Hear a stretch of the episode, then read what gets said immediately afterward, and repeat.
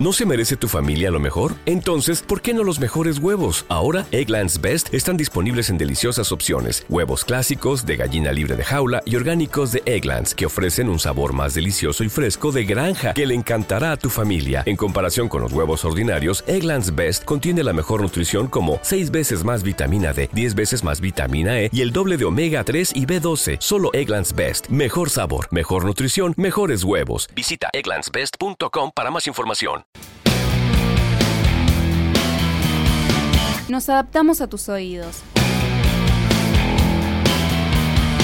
No es radio. Esto es Podcast Border. Hoy vamos a hablar, como bien lo escucharon, mejor dicho, como lo vieron en el título, lo peor de McCartney. Sí, sé que suena un tanto eh, extremista, polémico, y que mucha gente tal vez se pregunte, bueno, de qué va a hablar, ¿no? De lo peor de McCartney, es un anti-McCartney. Bueno, no, antes de decir que soy un anti-McCartney, eh, amo a McCartney como todos ustedes, pero estuve pensando y analizando eh, si realmente me gustaban todas las canciones de Paul McCartney. Obviamente que no todas son muy buenas, pero digo, hay un costado malo o lo, eh, lo peor de McCartney, digo, hay un lugar un campo en donde la música, sus canciones estén catalogadas como lo peor. Porque siempre hablamos de discos flojos o como que no son los momentos más creativos de McCartney. No sé, se me viene a la mente Kisses on the Button o Press to Play. Pero digo, eh, ¿hay canciones que son lo peor de McCartney? Bueno, me animé a hablar un poco de esto y más que nada hacer un poco de catarsis y y, entender un poco por qué escuchamos a McCartney y qué y si le perdonamos todo lo que hace y todas las grabaciones y todas las canciones que él compone. Realmente son todas muy buenas. Esa es una de mis preguntas. No sé si ustedes eh, en sus casas se lo habrán preguntado en algún momento. Yo me lo pregunto y también me permito preguntarme esas cosas por supuesto como todo músico eh, tiene su lado más creativo donde sus canciones fluyen. Y también creo que el contexto de la música de McCartney como la de otros artistas también hacen de que su obra tal vez sea mucho más grande de, de lo que pudo haber sido si eh, todo digamos fluye y está todo muy tranquilo y está todo ok eh, creo que McCartney es uno de los artistas como otros tantos que componen mejor cuando no están pasando por un mejor momento que cuando son felices y eso es un poco, digamos, de las canciones que eh, seleccioné. Traté de hacer un top 5 de esas canciones de Paul que a mí no me gustan, que me parecen realmente lo peor. Lo peor de lo mejor, quiero decir, ¿no? Porque tiene grandes temas, pero sí siempre encontramos como canciones que no son, digamos, del todo muy buenas. Y esas son las que eh, traté de elegir. Son cinco canciones, traté de ponerlas eh, sin pensar. Dije, bueno, si tengo que elegir lo peor de McCartney, ¿cuáles son? Y las cinco primeras canciones que se me vino a la mente fueron las que puse. Ni siquiera lo pensé. Creo que fue una de las selecciones musicales que hice en tres segundos. Si me dicen cuáles son las mejores, y bueno, al tener un catálogo tan extenso y tantas buenas composiciones, tal vez se hace un poco más difícil. Pero con lo peor, me pareció que eh, se hizo bastante sencillo y eso habla bien de un músico. Que cuando mencionemos las peores canciones, se nos vengan a la cabeza una o dos canciones y no eh, miles. Eh, así que hoy vamos a hacer eso, como una especie de top 5 de las peores canciones de Paul, por lo menos para mí, me gustaría saber eh, la opinión de ustedes y cuáles son las peores para ustedes. Cuando hablo de las cuando hablo de las peores, me refiero a las peores no a las canciones que tal vez no nos gustan demasiado, sino de las canciones que realmente salteamos del disco y que no, no soportamos ni siquiera escuchar eh, la, intro. Eh, creo que hablamos de, de, esas canciones. Un poco me inspiré en un especial que, que, hizo mi amigo Tonio Vázquez en sus crónicas macarcianas sobre Kisses on the Button, que es uno de los discos que realmente no, no me gustan para nada no está dentro de este top 5. pero porque realmente ni siquiera lo considero lo peor, como que lo tengo... Eh, este, lo, saqué prácticamente de la discografía. Creo que fue el último disco de McCartney que me compré, sacando Egypt Station, ¿no? Que fue el último que se lanzó. Pero digo, antes que saliera Egypt Station, eh, no. Era el único que me faltaba. Bueno, lo compré para que esté ahí en la colección. Intenté ponerlo varias veces, pero no, no fue uno de los discos que, que, me agradan, me, me, parecen muy aburridos. Creo que McCartney ese disco lo grabó a destiempo, pero también a veces creo que más allá de haberlo grabado a destiempo, que donde su voz no lo ayuda demasiado, la selección de las canciones fueron muy flojas. Así que si ese disco lo hubiera grabado 20 años atrás y la selección de las canciones hubieran sido las mismas, eh, también estaríamos hablando de un disco bastante flojo. Y eso, y eso que se juntó con músicos eh, muy talentosos, digo, Daniel Crow en el piano en algunas canciones, Stevie Wonder, etcétera, y otros músicos más que podían haber hecho un aporte un poco más interesante. Pero Kisses on the Bottom eh, sacado de este top 5. Pero repito, como todos músicos siempre han tenido su, su lado, digamos, este negativo y su momento donde no, no ha sido muy prolífico o su creatividad este, se estanca, ¿no? Ya lo dijo eh, Luis Alberto Spinetta, un músico argentino. A veces me preguntan de dónde sacó las canciones. Yo no sé de dónde salen las canciones, pero hay que sacarlas. Y a veces salen a la fuerza. Así que vamos con este top 5 de las peores canciones de Paul McCartney. En el puesto número 1 no, no hay muchos puestos, simplemente le, fui dando un orden a medida de cómo se me fueron este, ocurriendo. La primera canción que puse fue un tema que está eh, en el álbum Wildlife, ese famoso disco de la tapa donde está todo Wings sentado en, una, en un tronco, en, el, aire libre, eh, la naturaleza, los pajaritos, y está Dennis Sewell. Eh, una de las portadas realmente que, que, más me gustan de, de, Wings junto con Back to the Egg. Así que en el año 71 Paul saca este disco, un disco que ya conocemos bastante de su historia, y la canción elegida es Bebop. La elegí prácticamente porque me parece muy larga, muy extensa, no, no dice mucho, parece una canción infantil.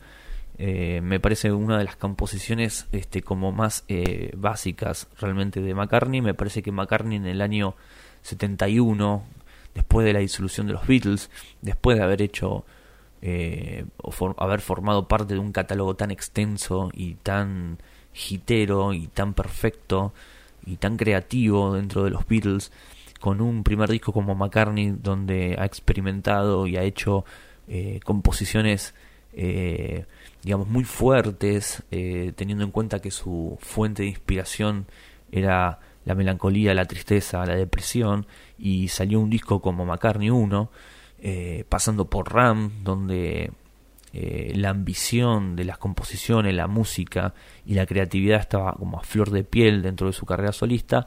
Wildlife con una banda nueva, con un este, Denny que venía de tocar eh, jazz, rock, o un Denny Lane que venía de los Moody Blues, con una un vuelo creativo este muy muy inocente y, y, dispuesto a entregarse a una nueva banda y a potenciarse al lado de Paul McCartney Bebop me parece lo más flojo de las composiciones de McCartney. Lo peor. Escuchemos Bebop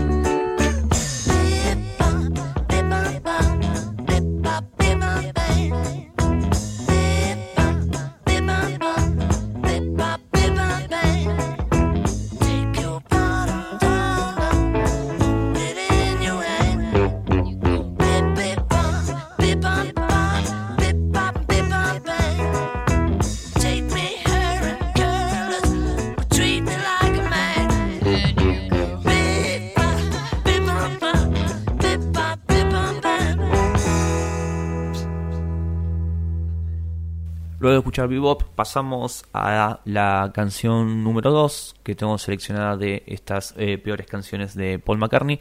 Y esta tiene que ver justamente, como dije hace un rato, sobre McCartney 1, que había sido lo más grandioso para mí después de los Beatles.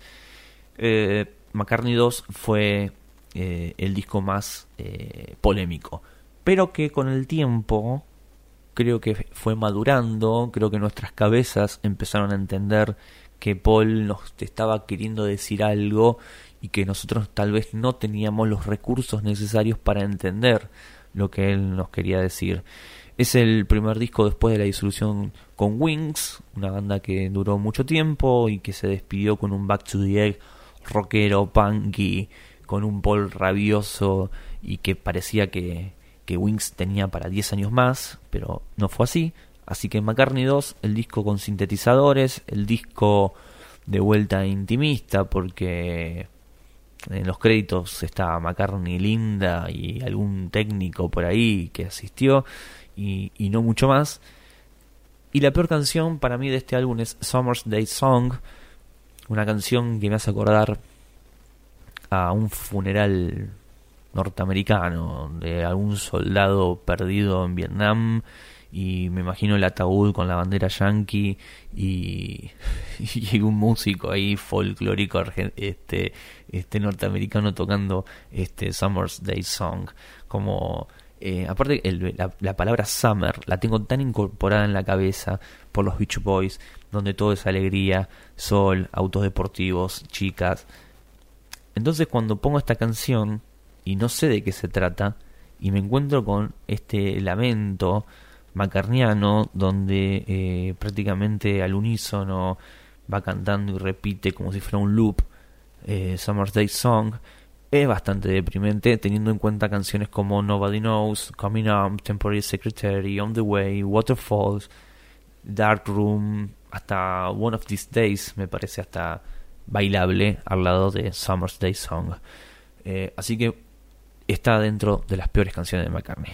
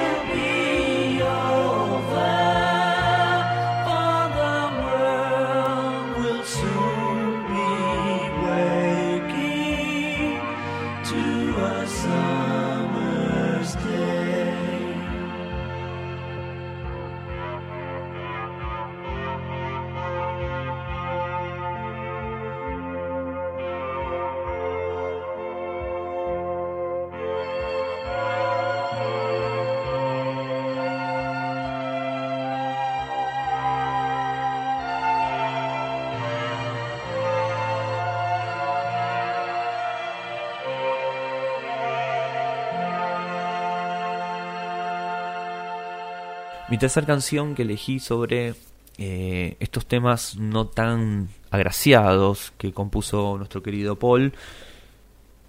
Tengo Gratitude del disco Memory Almost Full, una memoria casi llena. Y yo creo que cuando escribió Gratitude su memoria estaba casi llena, por lo menos el creativo. Eh, no sé, no, no, casi no tengo muchas palabras que para expresar este tema. Me parece uno de los más aburridos de Memory Almost Full.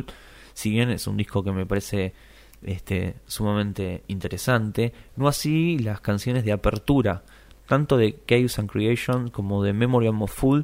Me parece que tiene las peores aperturas de discos de Paul. Con Fine Line, Dance Tonight, seguramente me van a decir: Este tipo no sabe, no sabe lo que está diciendo. Saco este podcast ya mismo.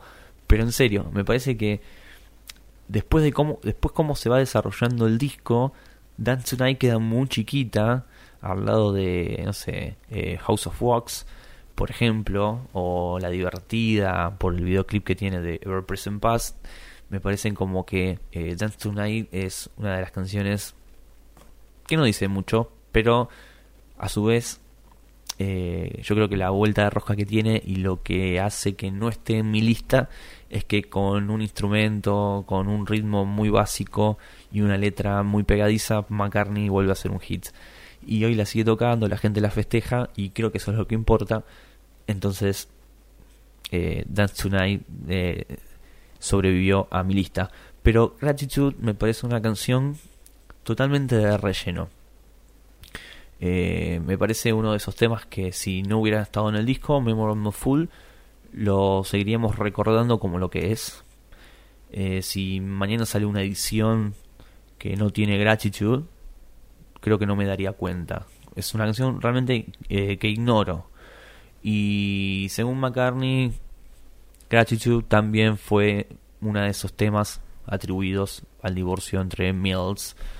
Este, así que yo creo que también por esa razón uno la trata de, de olvidarla, eh, al igual que Heather. Pero Heather me parece una obra de arte, ¿no? Lástima que, que, lleva el nombre de, de, su ex. Este, pero bueno, vamos a escuchar Gratitude. Espero que sobrevivan a este tema dentro de las eh, cinco peores canciones de Paul. Gratitude, gratitude, gratitude.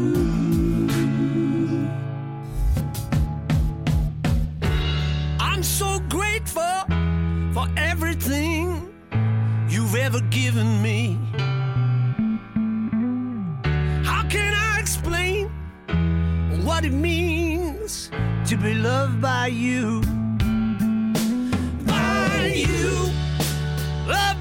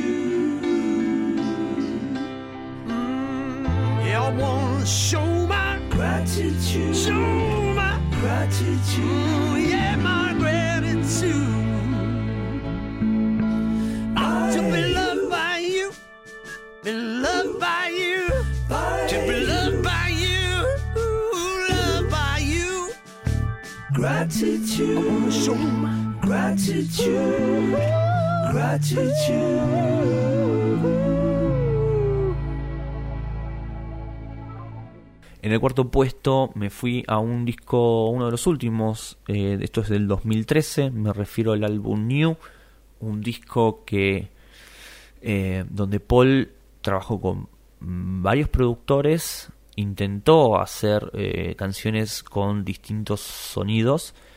Hay un hilo conductor que hace que suene a McCartney en todas las en todos los temas. También me van a decir, bueno, es Paul McCartney, ¿a qué querés que suene? No, bueno, pero quiero decir, eh, su estilo, su forma de cantar, su forma de componer canciones sigue con esa esencia que lo caracteriza, porque es inevitable, pero trata de que cada canción suene como un sonido distinto pero moderno.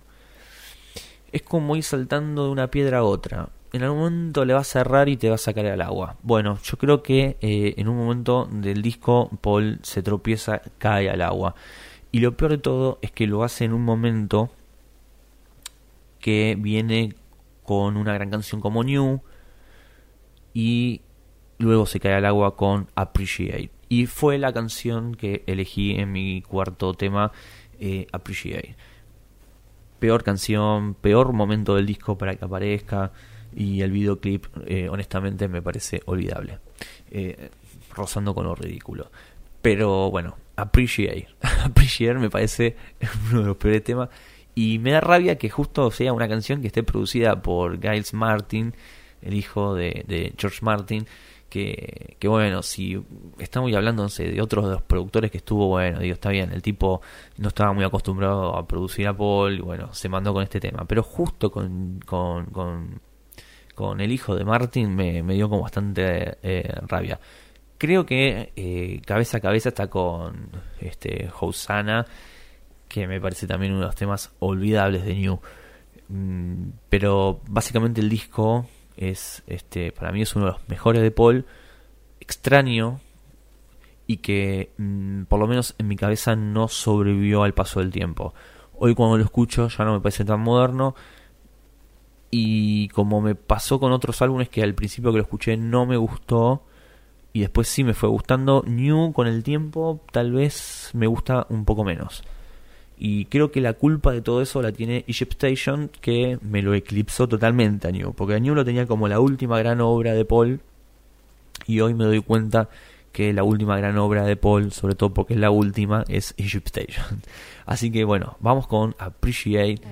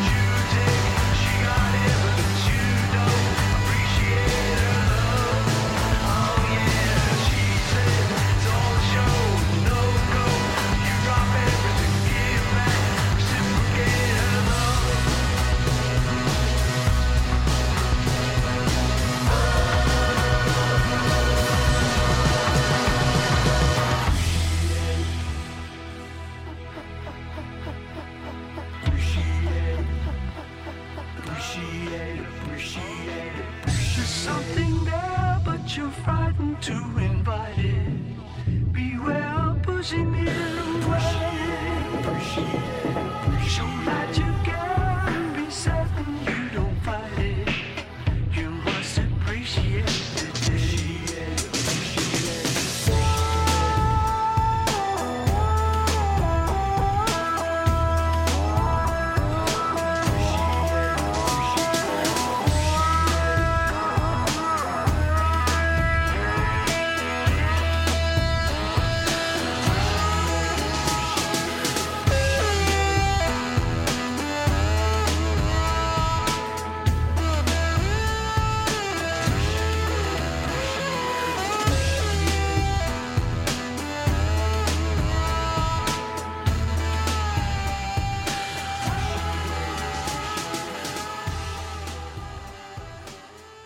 Y en el último puesto eh, nos acercamos a eh, la última composición, al último gran trabajo de Paul McCartney, Egypt Station, editado en el 2018, una canción que, eh, un disco mejor dicho, que esperamos muchísimo, que le hemos hecho varios especiales en Calico Skies, hablamos de todas las canciones, hablamos del disco, lo escuchamos cientos de veces, sigue sonando, es un álbum realmente que nos gusta mucho y que eh, está eh, saliendo un montón de reediciones. Digo, cuando salió la caja Explorer, la valija esa Explorer de, de Egypt Station, dijimos, bueno, ya está, ya con esto Paul eh, se consagró. No, bueno, salió una más, este, con, más canciones. bueno, la canción que elegí fue Back in Brasil. Primero porque no me gustan las canciones que tienen nombres de Brasil, sea ya de movida. Segundo porque hay ritmos que a Paul no le quedan. Y yo creo que eso es una de las cosas que me pasó con Kisses on the Bottom.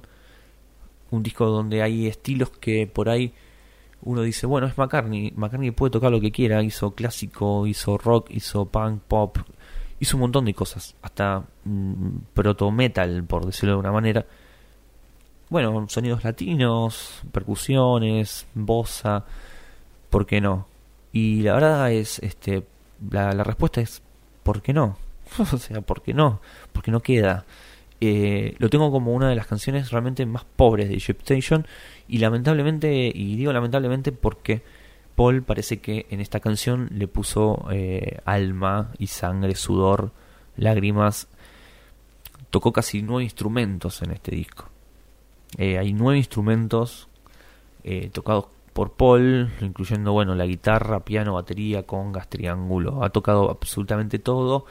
Y el productor Greg Korstin lo que dijo es que Paul trabajó durante horas eh, este tema. O sea, es como que no fue una canción como de relleno, es como que Paul ponía muchas fichas en este tema, en la composición, en grabarlo, en cómo tenía que sonar. Reconozco que Back in Brasil tiene momentos interesante, sobre todo unas partes instrumentales donde hay cortes, donde este hay este, instrumentos de viento donde se meten de una forma que son muy efectivas, pero así todo yo creo que la letra hubiera, la hubiera descartado un poco. Y, y, y creo que es este muy es como una canción que satiriza un poco el sonido de Brasil. Viniendo de escuchar a, a Jobim o Caetano Veloso Adriana Calcañoto eh, hasta el mismo Ed Mota que lo fusiona con el funk y todo eso tuvo un videoclip que sinceramente lo vi una vez sola y no, no lo recuerdo. Pero este podcast lo vamos a, a coronar escuchando eh, Back in Brasil del Egypt Station